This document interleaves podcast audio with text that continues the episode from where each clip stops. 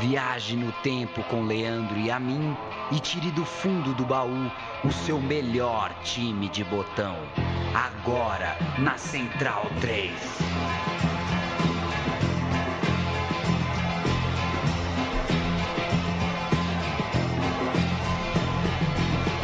Este é o programa Meu Time de Botão.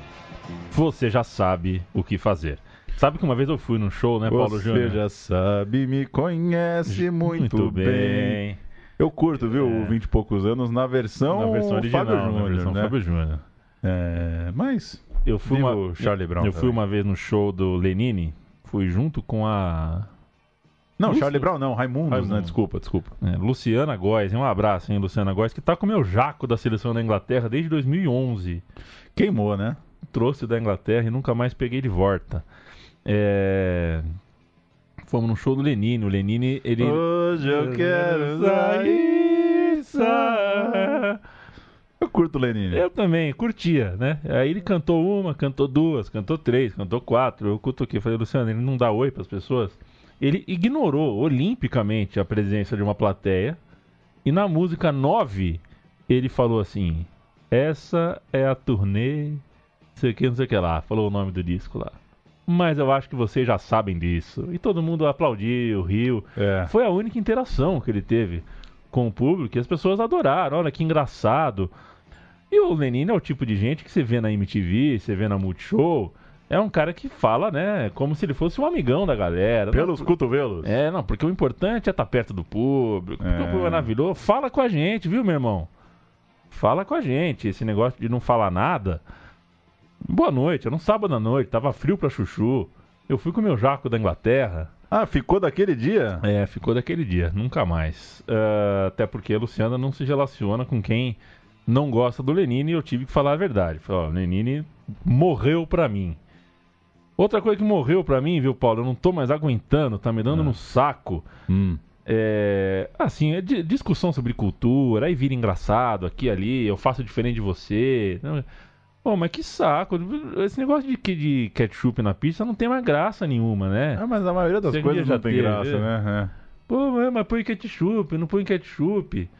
Eu acho isso, sabe, quando eu vejo gente que, porra, eu gosto tanto de uma galera que é amiga, nossa. Que discussão mais chata. O Biratã Leal, deixa pra lá a pizza. Chegou o momento que a gente tá acabando o ano, né, Paulo? Já é alto É. dezembro aí. É, vai saber, vai saber o que, que vai ser das nossas pizzas em janeiro, né? Pois é. Tá tão difícil viver legal aqui. Se quiser colocar ketchup na minha pizza, tá tudo bem, meu. Mas o nosso esporte principal é ser chato pra caralho É. mesmo, né? Você viu aí o Los Hermanos, né? Voltou, hein? Vai vai voltar. Então, nunca saiu pra voltar, É. nunca foi pra voltar, tudo bem, mas assim, que se gasta de energia tendo bronca do Los Hermanos, né, meu? Não vou advogar aqui a favor, tô cagando também pros quatro, mas assim, é. Pô, incomoda tanto mesmo assim anunciar Pois que é. vai ter show do Los Hermanos, né, cara? Pois é. Nossa! Tem coisa... 2019 já começou mal. Então, beleza, velho. Então fica com essa piada de merda aí que 2019 começou mal, porque quatro caras vão fazer um show ali que você não precisa ir, aliás. E que não vai tomar conta da tua vida, porque não se cobre música, né? Você não vai Uhum. acordar um dia e pá, vá no show do Los Hermanos. Não vai ter isso, né? É. É, então tá. Se o ano começa tão ruim porque vai ter um show de uma banda qualquer, né? Mas. É, tem coisa que parece que pede a opinião oficial do público, que todo mundo tem que se manifestar, né? Eu às vezes entro numas loucuras que falo, meu, será que se um dia eu entrar num escândalo, um escândalo, vamos supor que o Zé Roberto, o Zé Roberto me detesta, né? Você sabe disso, né? Zé Roberto do, do Palmeiras. É, Sou bloqueado? É, não consigo falar com o Zé Roberto. entendi. Não que Se um, quisesse, é, né? não que eu quisesse, mas se Ah. um dia eu, de repente o Zé Roberto faz um escândalo num vídeo, no Stories, me xingando, aí vira aquela enxurrada, que ele já, a gente já passou por isso com, Já, com um ex-programa aqui. Isso vira demanda, né? É. Você tem que responder, você tem que se posicionar. Cara, assim, foda-se, né? Porque a verdade é essa, o Los Hermanos, eu, você sabe que eu gostei muito, gosto, tenho todos os discos e tudo mais. Que também não são muitos, né? Não são muitos, são quatro, mais acústico, que é um luau, né? Pior do que acústico é o luau, É. né? O luau é, é um, um produto É um Aliás, um acústico. abraço pro meu amigo Diogo, que pensava que a É. Sara chamava Sara Veste. Porque no fim do programa vem lá, Sara Veste, blá blá blá, calça não sei o que, biquíni, rosa chá, é, calça leves. Aí ele, puta, é bonita essa Sara Veste, hein? Mas não, o nome da mulher não é Sara Veste, pô, é Sara. O Veste é o crédito. Pois é, gente. A gente, olha. Eu tentei uma época também usar em rede social é, só falar de coisa que eu gosto, né? Indicar leitura, Né, igual elogiar coisa. Lembra aquele portal É. brasileiro que resolveu lançar a notícia boa do dia? É. E foi no dia que caíram as torres gêmeas. ah, não dava. Jornalismo é só, é só desgraça. Mas é isso. É, tem, um, tem um livro muito legal, chama Elogio da Beleza Atlética. Acho que é isso. E fala da Muito dificuldade de elogiar, né? É tão fácil falar que essa banda é uma merda, que esse cara é perna de pau. Mas, pô. Então tá, É. se te incomodou tanto, Los Hermanos, me recomenda uma música aí pra eu então. ouvir, já que você é o fodão É, da música. Prefiro hemorroida ao Los Hermanos voltar. Nossa, quem falou É. que as coisas não podiam piorar? Então tá, meu, pega o Magnum Malta e leva pra casa, meu. Se uma Ma- porra de um show de Los Hermanos irrita tanto. também. Malta que tem disco, ele era, ele era cantor de é. pagode gospel, né? Falei por isso mesmo. E é o. Levou um golpe, né? O Magno Malta levou um golpe. É o primeiro golpe do governo Bolsonaro foi o Magno Malta, né? Um Enfim. abraço, hein, Magno Malta. É, vamos em frente, Paulo Júnior. O meu time de botão de hoje é, comemora aí a volta à primeira divisão do Goiás. O Goiás voltou para a primeira divisão do futebol brasileiro.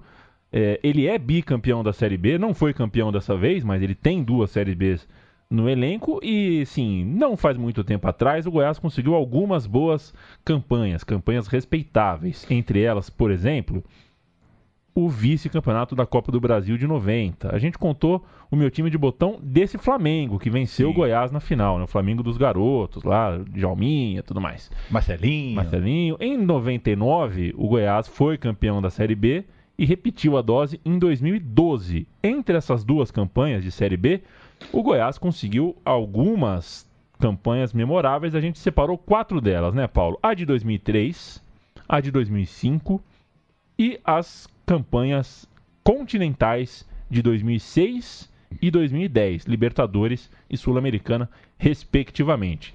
Quatro, portanto, motivos aí para o torcedor do Goiás entrar aí chegando no Natal, né? O torcedor do Goiás se divertir um pouquinho com boas memórias. Primeiro campeonato de pontos corridos, 2003, e um campeonato que prometia ser cruel com o Goiás. O rebaixamento era uma possibilidade muito real, mas surgiu Cuca. Ele assumiu o time esmeraldino na lanterna do campeonato e realizou um segundo tempo, um segundo turno, desculpa, praticamente perfeito. 16 jogos de invencibilidade para o time verde e branco, eh, comandado agora pelo Cuca salvou o time com sobras e, de quebra, mostrou para o futebol alguns jogadores que se tornariam gigantes, icônicos para a geração do futebol brasileiro. O meia Danilo e o volante Josué, por exemplo, além de Grafite, que chegou para jogar o retorno. Chegou nessa segunda metade de campeonato com o Cuca.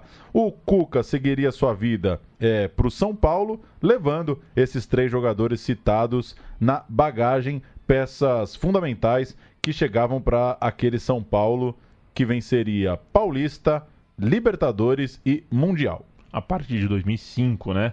É, tem essa tese, né? De que o São Paulo, campeão do mundo, começou na mão do Cuca. quem montou aquele É. time foi o Cuca. Tem outros que falam que foi o Leão no É. começo de 2005.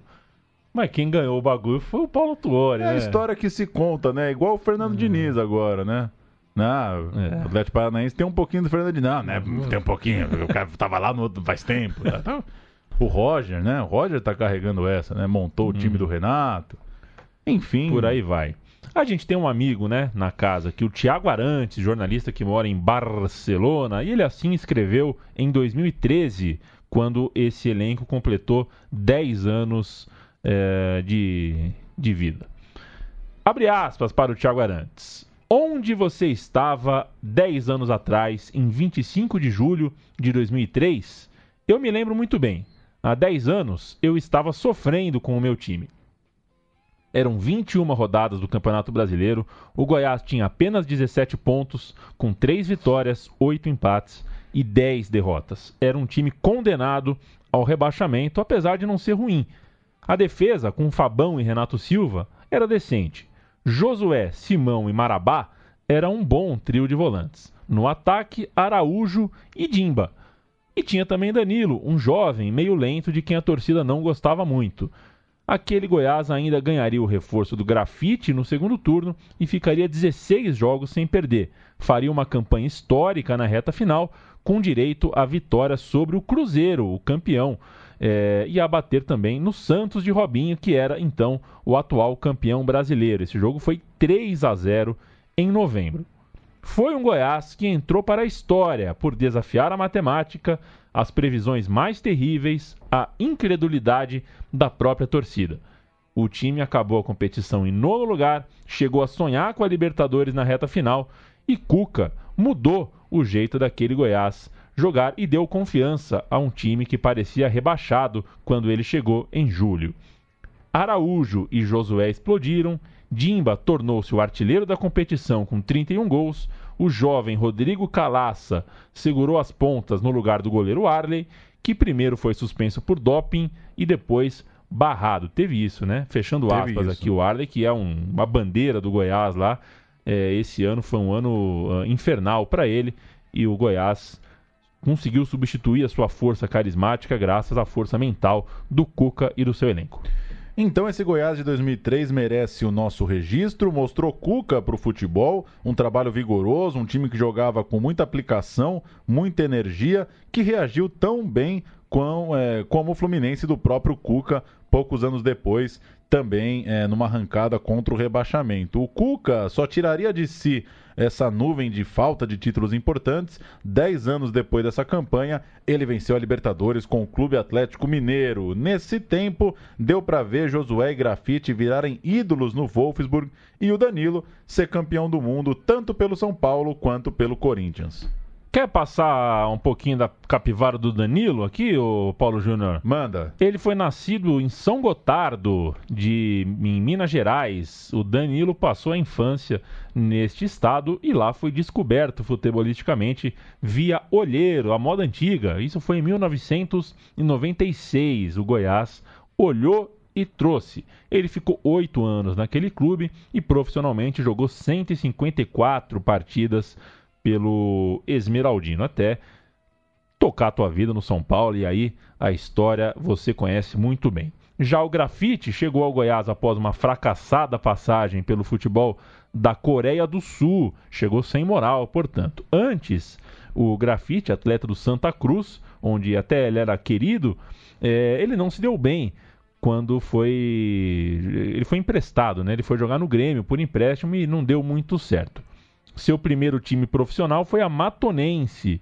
E tem também, né? Já que a gente citou os três que foram para o São Paulo, vale lembrar o Josué. Ele começou a carreira em 1996 pelo Goiás, mesmo ano ali eh, no qual o Danilo foi ah, descoberto.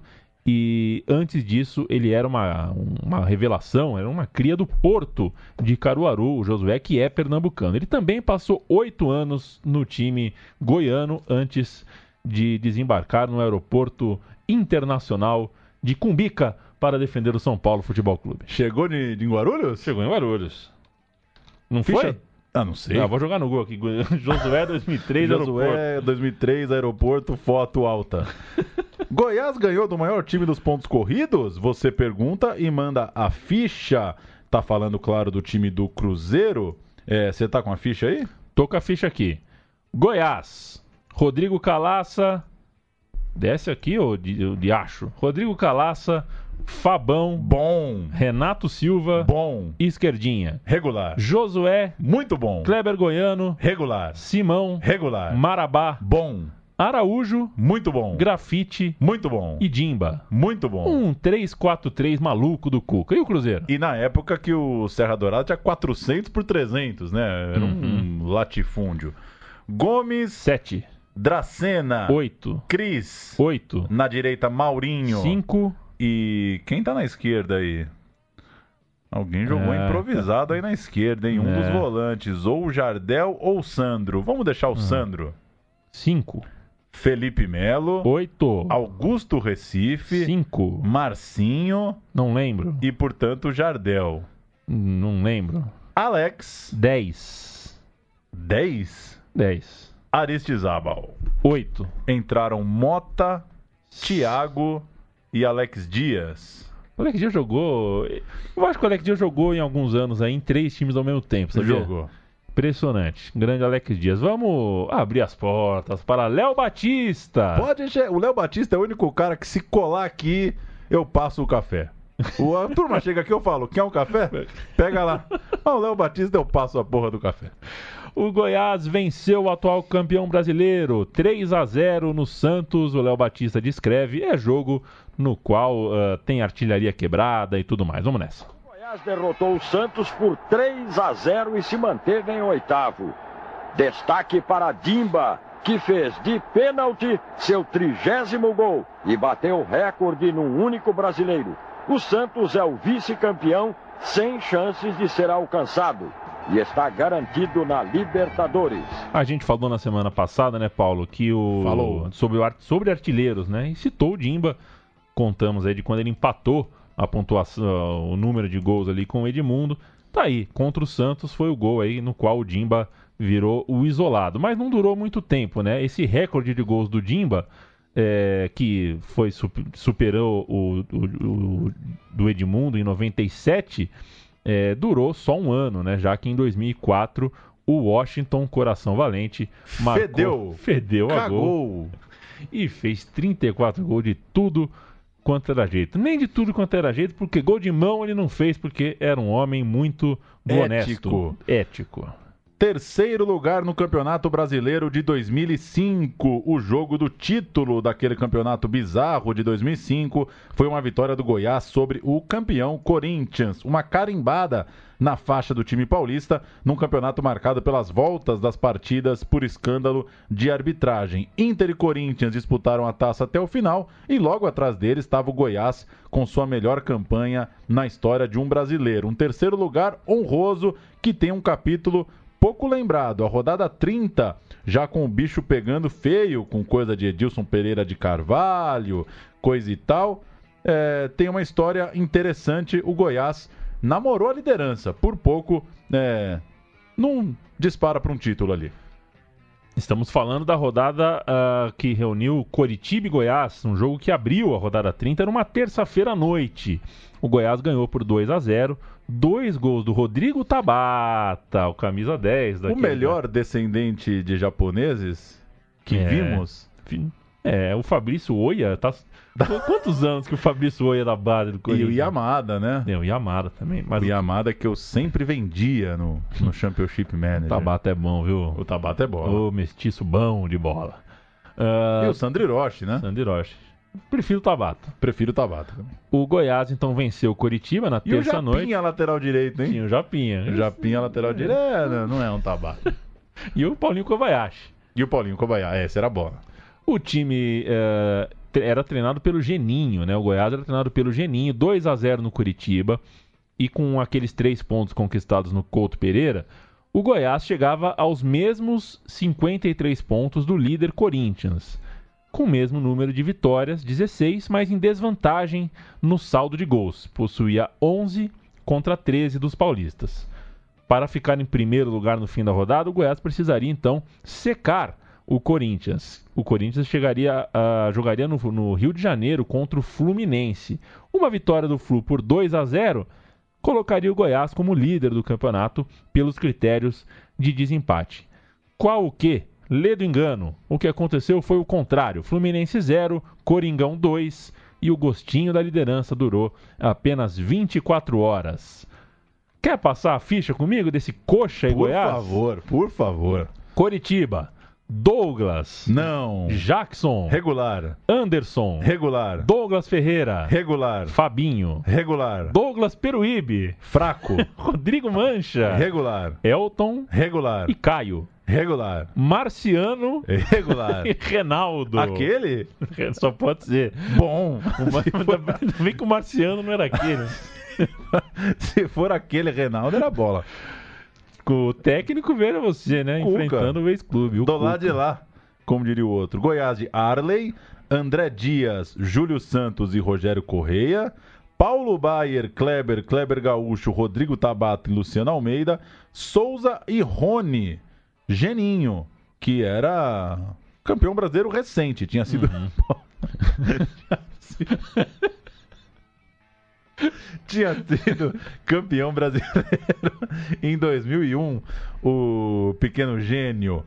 Rodada 13, antes ainda do colapso do campeonato, um jogo que também vale muito. Internacional 2, Goiás 3 jogo no Beira Rio e aqueles três pontos que estavam em disputa serviriam para o Internacional virar líder, mas o Goiás mostrou a força do elenco impediu a vitória do time colorado em plena Porto Alegre. Portanto, a tabela naquela altura tinha Corinthians 81, Inter 78, Goiás 74, Palmeiras 70. Eram os quatro brasileiros que ficariam na frente até a Libertadores. Então, o Corinthians três pontos na frente do Internacional.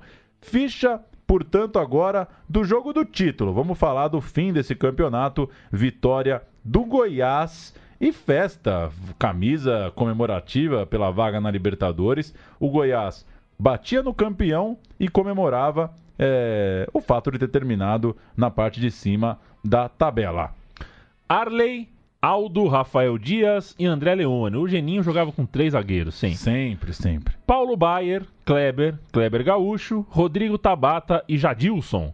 Rony e Souza. Entraram Romerito, ele mesmo, Dodô e Danilo Portugal. Ou seja, só gente é, ofensiva em Dodô, campo. Dodô, não, né? Dodô. Dodô? Dodô. Não? Não. Não, né? Não. É outro Dodô? Outro Dodô. Não, deixa eu achar aqui. Não, Dodô não jogou no Goiás. Não jogou, não, né? Não é, não é possível, não é possível. Dodô? Dodô. O Rodrigo, né? Rodrigo, né? O nome do Dodô? Dodô. Dodô. Dodô no Goiás aqui. Dodô no Goiás? Mas será que é esse ano aqui? Na Dodô. Dodô. Vamos ver Dodô. aqui. Ricardo Lucas. É né? Ricardo, não é Rodrigo? É Ricardo. Ricardo Lucas. Não, isso é impossível. Jogar Ricardo Lucas 2005 Fica é impossível.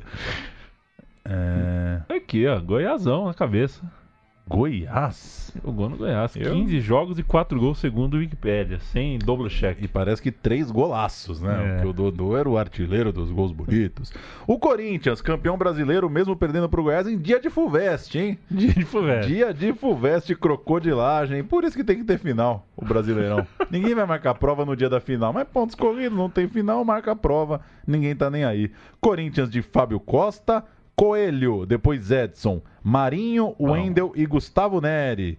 Marcelo Matos, Bruno Octávio, Rosinei e Carlos Alberto, depois o Wesley, Nilmar, depois o garoto Jô e Teves, técnico, delegado Antônio Lopes. O Gustavo Neri, que é, um dia eu estava lá em São Bernardo, pouquinho antes da Copa, ele passou de carro buzinando e falando: Eu vou pra Copa! Eu vou pra Copa! Passou buzinando numa avenida, gritando que ia pra Copa, não foi.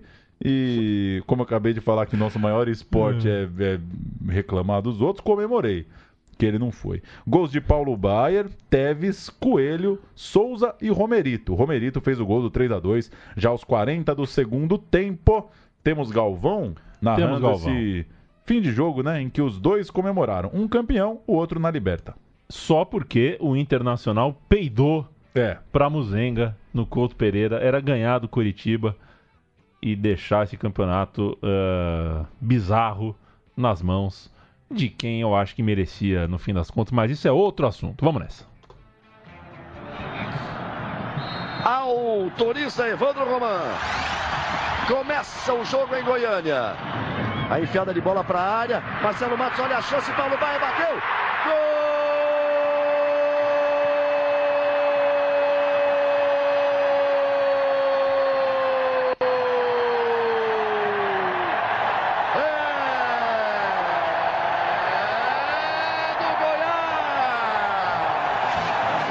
Tentou botar na frente de cá, Nito Teves.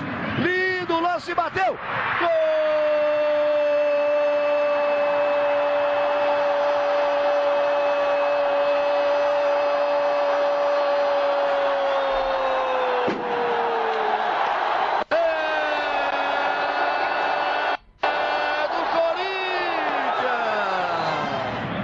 É Saiu o Gustavo, é o Coelho que vem mesmo para a cobrança. Partiu o Coelho, pé direito, bateu. Gol!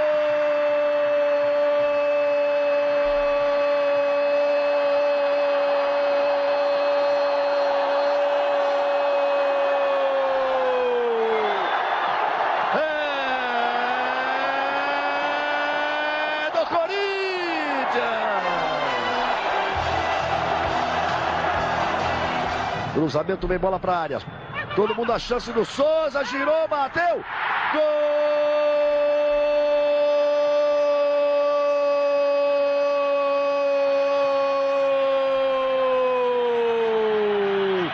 É do Goiás! Restando agora o São Paulo para disputar o título mundial. Aí o lançamento, olha o gol contra!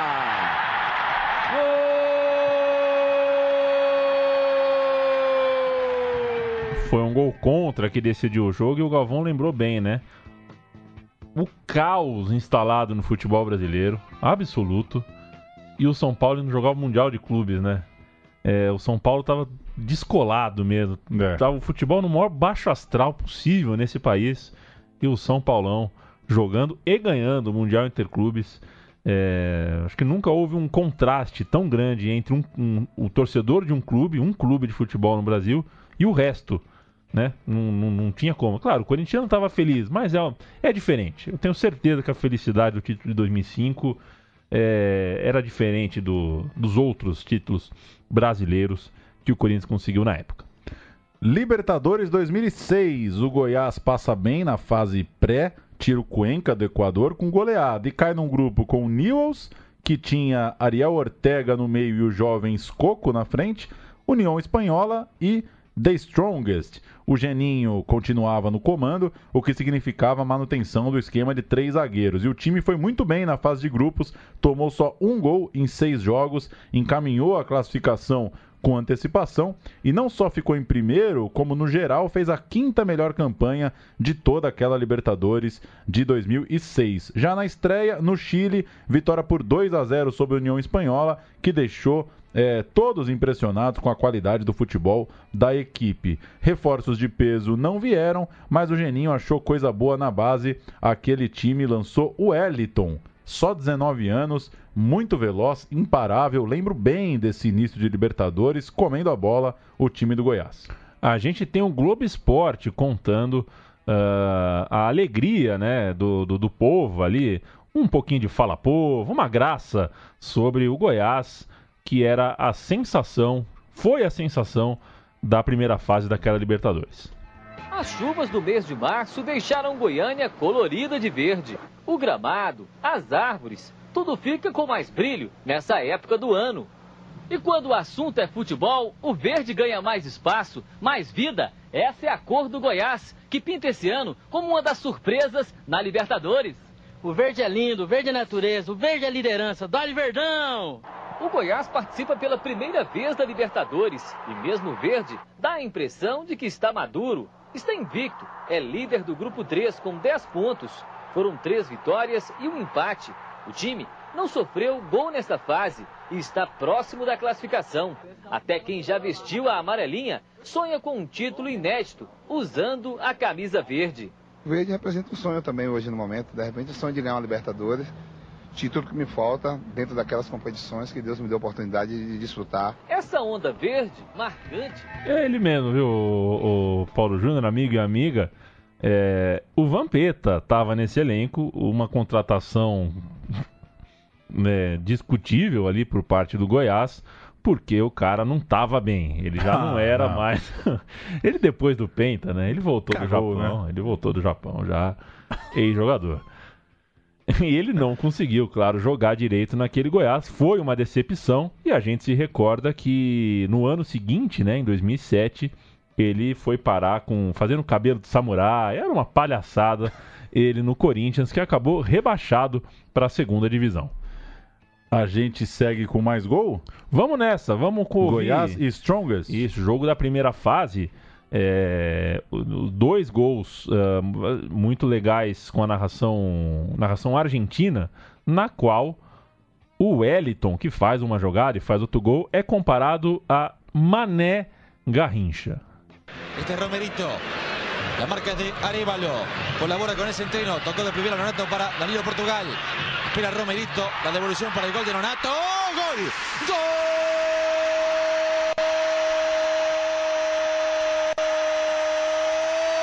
¡Gol! De Goyás. Magnífica construcción. Terminada en Nonato. Gana Goyás. Pierde de Strongest. 1 a 0. Muy buena pelota de Romerito. ¿eh? Aquí la baja bien. Ya la bajó para Nonato y había hecho también la anterior. Haciendo que Romerito tocando de primera. Ahí está la pelota para Romerito. La baja perfecta para Nonato. Le gana a los centrales. Pelota con pie izquierdo abajo, suave. Muy buena descarga de Romerito. Llega Víctor, interviene contra Coelho. Pasaba Romerito ante Fabiano, ahora la domina Wellington. Espera y encara sobre la marca de Arevalo. Centro para Nonato. ¡Oh, Romerito, gol.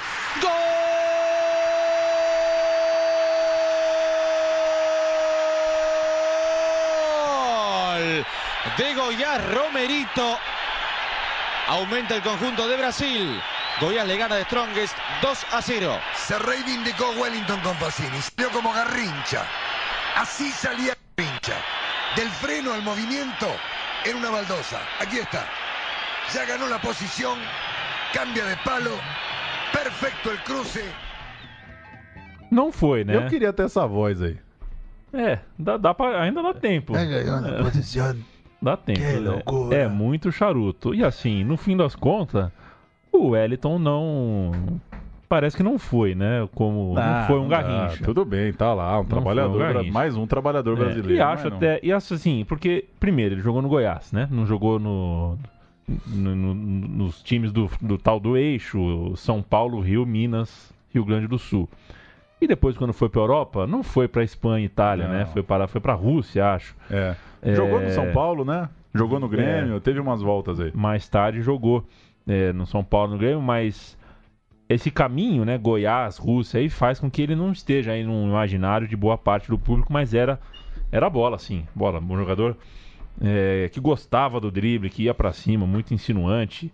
Enfim, era o Goiás do Wellington de 19 anos, muito bem o Goiás, classificado para as oitavas de final da Libertadores e não deu muita sorte, né? O adversário foi o Estudiantes de La Plata, um time com história na competição, e a excelente campanha de até então não se sustentou em solo Pincharrata. Jogo de ida, Estudiantes 2, Goiás 0, time que fez uma má campanha na primeira fase, mas foi bem nas oitavas, foi bem no jogo do mata-mata. Essa coisa do decidir em casa é uma armadilha, É né? uma armadilha. Quando você pega um estudiante daquele. E esse Estudiantes classificou-se na Bacia das Almas, com gol no fim na última rodada. O que, que é a Bacia das jeito, Almas, Bacia né? das Almas. É. É, mostrou aquele time que tinha realmente a tal de la mística, como disse na saída do, do gramado o atacante do Estudiantes, o Pavone. E ainda assim o Goiás foi pra cima no jogo de volta, um jogo memorável. Não, não sei se você assistiu esse jogo, né, Paulo? Assisti. Porque é, era aquele jogo das sete e meia, acho, né? Que É 2006, É. primeiro ano da faculdade, É. eu simplesmente não entrava nas aulas em noites de Libertadores. Geninho meteu três atacantes em campo. O Goiás chegou a reverter o placar, esteve levando a partida para os penais, mas foi castigado perto do fim, quando o trabalho sujo já estava feito. Ainda chegou a fazer o terceiro, ficou por um golzinho, 4 a 1 ia derrubar o Serra Dourada. O estádio ia, como diz o outro, literalmente abaixo. Vai saber o que é isso.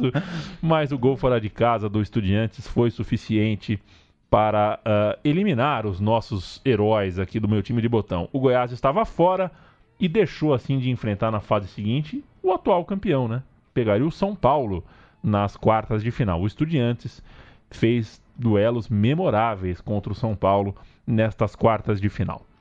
O Goiás naquela noite, Arley, Fabiano, Rogério Correia e Júlio Santos, Vitor Danilo Portugal, Romerito Jadilson, Rony Nonato e Wellington, o técnico Geninho.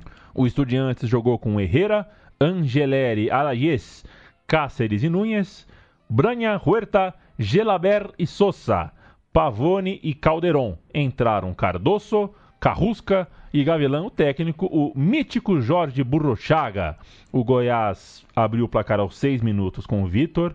Aos 20 já estava vencendo por 2 a 0 e tinha aí 70 minutos para administrar e marcar um golzinho. Mas o Caldeirão, aos 31 do segundo tempo, fez o gol de Estudiantes e Juliano fez 3 a 1 quando não dava tempo para mais nada, aos 47. A gente vai ouvir o segundo gol, o gol do Nonato, o gol que tirou uh, do Estudiantes a vantagem.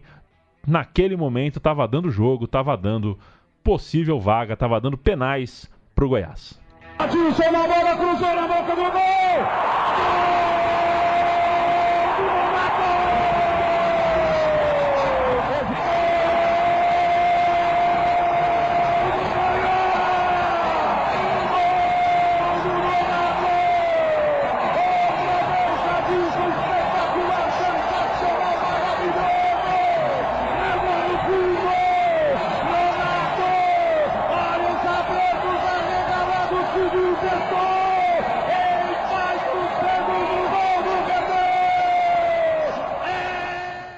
Eu peço desculpa, eu não consegui encontrar o crédito, tá? Por isso que eu não falei aqui de qual rádio.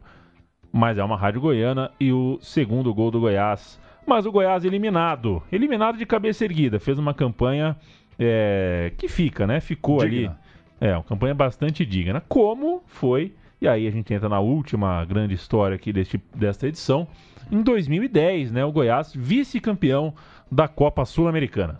Quatro anos separaram esse Goiás é, bacana de um Goiás razoavelmente pior, muito menos atraente, mas que conseguiu um feito continental também. Esse chegou na decisão da Sul-Americana em 2010, classificado por ter terminado brasileiro no nono lugar, cheio de gols de Souza. Os esmeraldinos pegaram a vaga e estrearam com um duelo importante Goiás e Grêmio na primeira rodada empate no Serra Dourada e um fato curioso para os olhos de hoje que marcou o jogo de volta. Renato Gaúcho, símbolo das maiores glórias do clube, estreava como técnico de um time em péssimo momento, não vencia há oito jogos. E estrear num mata-mata, logo de cara, com carisma, com a moral do Renato, era a ideia da diretoria, era a ideia do jogo para o Grêmio, mas deu Goiás 2 a 0. Então é isso, né? O primeiro jogo da vida do Renato Gaúcho como técnico do Grêmio foi uma eliminação. O Goiás tirou o Grêmio da Sul-Americana. E aqui a gente começa a contar, afinal, que Goiás era esse. O técnico era o Leão, Emerson Leão. Esse 2 a 0 foi construído com gols do Amaral, volante bronco, e Everton Santos, um atacante apenas cumpridor, leve, ali, leve é. A escalação do time: Arley, o imortal, Wendel Santos, Hernando, Rafael Tolói, o zagueiro Caicai, e Júnior, que sub foi substituído nessa noite por Marcão, o Marcão Boca Aberta. Qual a... Marcão? O Marcão, Marcão Boca Aberta, o cabelo. Não o Marcão Fluminense, o Marcão Cabeleira. Isso, o Marcão Cabeleira, o careca cabeludo. Amaral, Jonilson. É ele mesmo? Ele mesmo. O Wellington Monteiro. Jogou no Inter. É, e Bernardo Maluquinho. Bernardo Doideira? Bernardo Doideira. Que isso. Depois entrou o Richelli. Bernardo? Bernardo, Bernardo. Com 20 anos. É, menino, é. menino Bernardo. No ataque, Everton Santos e Rafael Moura, o He-Man. Bom que... time, hein? Bom time, eu quero que você dê o Grêmio. Marcelo Groi, Edilson, Rafael Marques, Newton e Fábio Santos. William Magrão, Ferdinando, Maílson, depois Hugo, Douglas, depois André Lima, Souza, depois Robertson e Jonas. Tá aí, o Goiás classificou. Pegou um Grêmio que, convenhamos, né? Só tinha a camisa ali e a é, carcaça. É. E o Jonas. E Douglas. E o Douglas. O Douglas Douglas. Não, não é o Douglas Douglas. Será que é o pança de. de cadela? não sei. Vamos lá, segunda fase, o Goiás pegou outra pedreira. Passou pelo Grêmio, pegou o Penharol, um tradicional time uruguaio. E na ida em Goiânia, venceu por 1 a 0. O gol foi do Rafael Moura, que era de longe o atleta em melhor fase naquele time. Ele estava, como a gente está dizendo aqui, né? Fedendo a gol. A gente disse na edição anterior bastante ver que tem, tem fase que o cara é, iguala quase número de jogos com número de gols. O Penharol, que era um time estrelado pelos ótimos, excelentes e possantes Martinútil. Mas vendeu o lance, hein, o Martinútil? Nossa senhora! Uns 40 hum. dias, velho, do Palmeiras comprando o Martinútil. E o Arevalo Rios também atrás ali para bater em tudo que se movimentasse. Era o Penharol que fez um grande jogo de volta, precisava do placar, mas não conseguiu. A gente vai ouvir o gol da ida, o gol do jogo uh, no Serra Dourada, Rafael Moura. E você vai conseguir ouvir na narração aí no fundo que o estádio estava vazio. A gente costuma não lotar estádio em Sul-Americana, a não ser quando chega na semifinal, na final. Goiás 1, Penharol 0. Penharol le a Nashi. Descarga el aire, exhalando centro de Nashi. Gol. Rafael Moura, no vale, offside.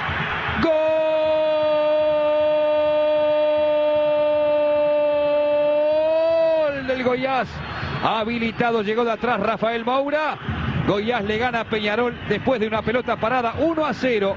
Não marcaram a nadie. Offside é o caralho, rapaz. É gol do Rafa. É caixa. Jogo de volta, uma ignorância. O Rafael Moura marcou um gol absurdo logo aos 15 minutos. Domínio no peito, escorou, deu um corte seco e com o goleiro no chão fez um baita de um golaço. e a partir mais, daí. O gol mais bonito da história da Sul-Americana. Pode anotar aí. E a partir daí, Oh, oh, mas eu, eu vi um gol aqui no Paquembu do Marcos Assunção de falta. Na Sula também. Que, que é aquilo, velho? Que que é aquilo?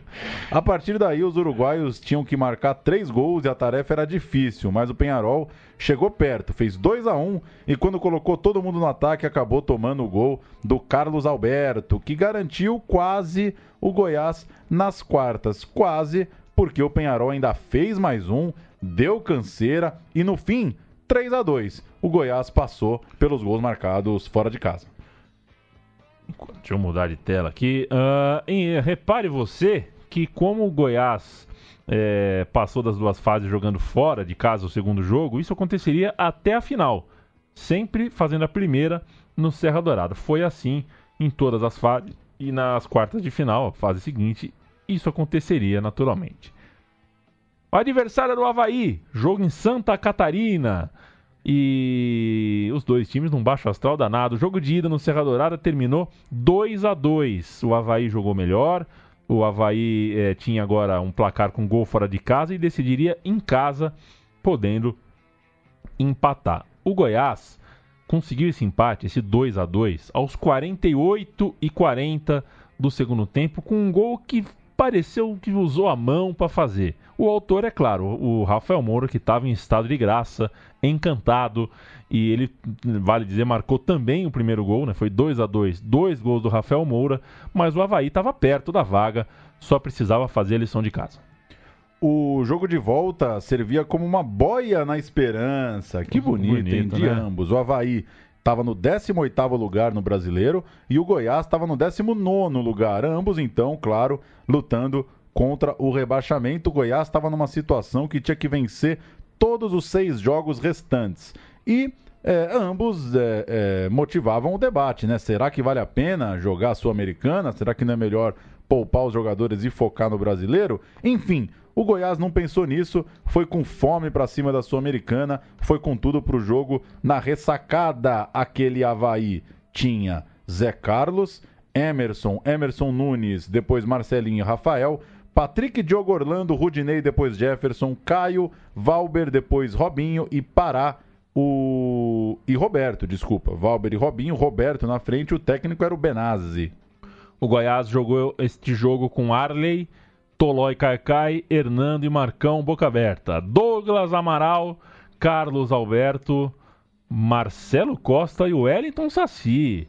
No ataque, o Felipe e o Rafael Moura. Entraram, ah, entrou apenas o, jo, o, Jona, o em campo. O técnico era o Arthur Neto, porque o Leão, né, com o colapso goiano no Campeonato Brasileiro, evidentemente já tinha se mandado, estava demitido, mas o Goiás estava na semifinal pauleira porque ganhou do Havaí. E na semifinal, depois de passar por tanto do Havaí, veio o Palmeiras de Felipão, todo crente de que a alma copeira estava de volta com o treinador é, Luiz Felipe Scolari. Tempos de vacas magras, mas mesmo assim, Palmeiras, de certa forma, favorito ali contra um azarado Goiás. Jogo de ida em Goiânia, Marcos Assunção do meio da rua, golaço, Palmeiras com a camisa verde-limão, 1 a 0. E ninguém no time do Goiás, ninguém na torcida do Goiás, é, botava tanta fé que o time podia voltar, é, virar o placar no jogo de volta, muito menos o Palmeiras, a torcida do Palmeiras, porque o time abriu o placar na volta.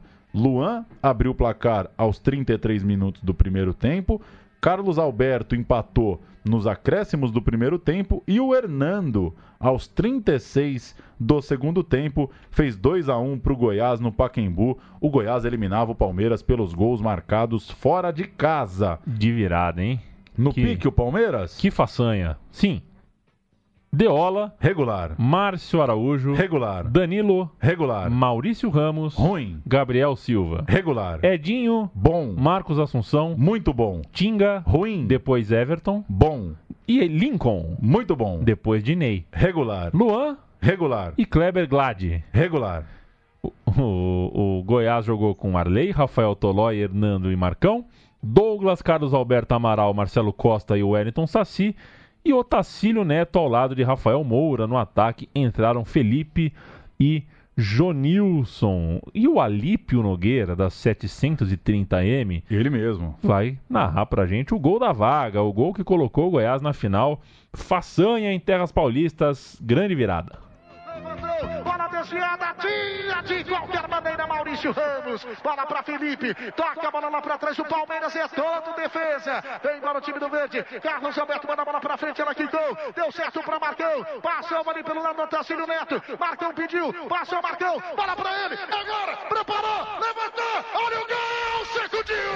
Sacudiu, sacudiu, sacudiu.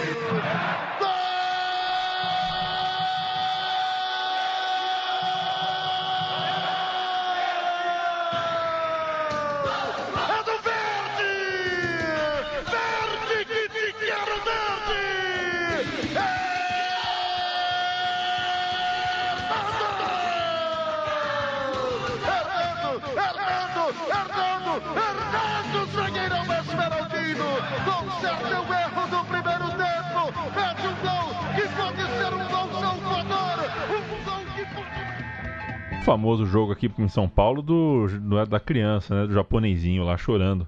Foi nesse? É, foi nesse Ah, jogo. chorou muito. Chorou muito. Esse menino, hein? Goiás na final, portanto, pegaria o Independiente e víamos uma situação estranha. O Grêmio, a primeira vítima do clube goiano, se vestia de vermelho porque torcia pelo título dos argentinos. É, essas bizarrices do calendário, essas coisas que a gente se pega é, pensando e vendo no futebol brasileiro. O Grêmio tinha que torcer para o clube argentino para abrir uma vaga na Libertadores do ano seguinte, já se o, que se o Goiás ganha a Sul-Americana, rouba uma vaga brasileira que seria do Campeonato Brasileiro. Jogo de ida, uma bola espirrada virou um passe aos 14 minutos. Rafael Moura marcou 1 a 0 pro Goiás. Foi um Esse- passe espírita, foi uma É. coisa. Não, não dá desse entender, gol. não dá pra entender. Aos 20, 2 a 0 o Tacílio Neto, o já rebaixado Goiás, é, jogando bem contra o rival argentino. Ainda no primeiro tempo teve outras chances de abrir para uma goleada. Não foi para goleada, mas fez um 10 um 2 a 0 placar que tá longe de ser ruim para uma ida de final. Goiás 2 a 0 aqui no Brasil. O Ronair Mendes vai narrar o primeiro gol. Esse gol que a gente descreveu aqui como gol vindo de um lance espírita. carrega pela meia, ajeitou pra Rafael Moura, deixou Carlos Alberto, bateu pro gol, bola tocou na defesa, vem Douglas e estica a perna o aqui pra sair pro jogo, Carlos Alberto cruzou, pra Rafael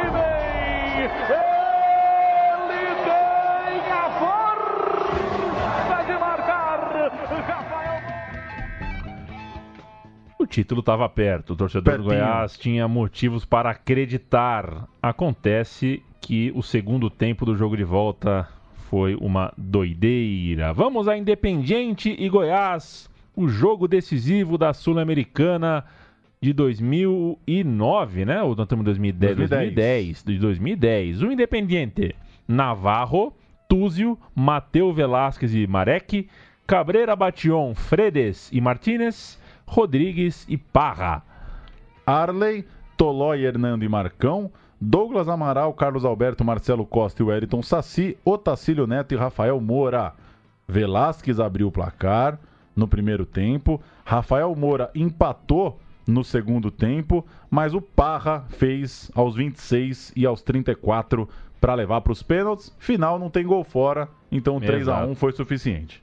Uma loucura, porque valeria pro Goiás, né? O 3 a 1 ali. Sim.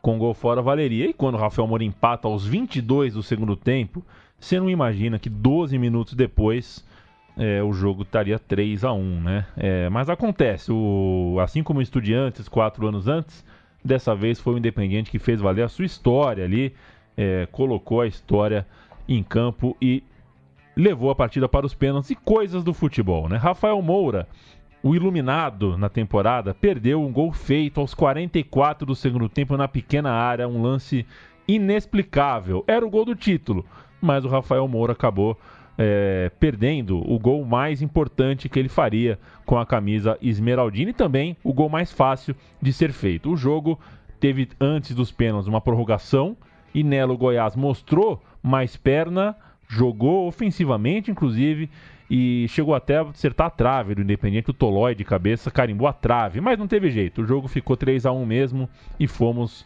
para os penais. Paulo Júnior e neles, o Arley não conseguiu ser o herói. Maxi Velasquez, Parra, Gracian, Mateu e Túzio converteram todos os batedores do lado argentino. Rafael Tolói, Everton Santos e Rafael Moura também marcaram, mas o Felipe perdeu a terceira cobrança brasileira, mandou a bola na trave direita e o Goiás voltava da Argentina vice-campeão, com a taça pertinho, pertinho e com uma Série B pela frente.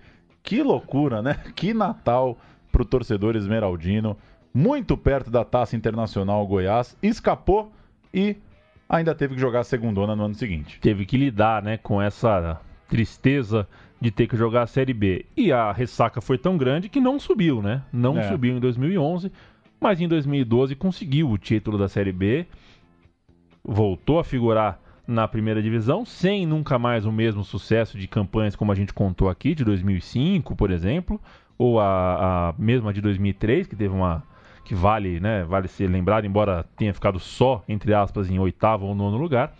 É, E vamos ver o que que vai ser agora desse Goiás com rede padrão FIFA, né? Porque o Serra Dourada tinha que ter aquela rede. É, Gramado do Serra Dourada tinha que ser daquele tamanho, pois é. alta de preferência.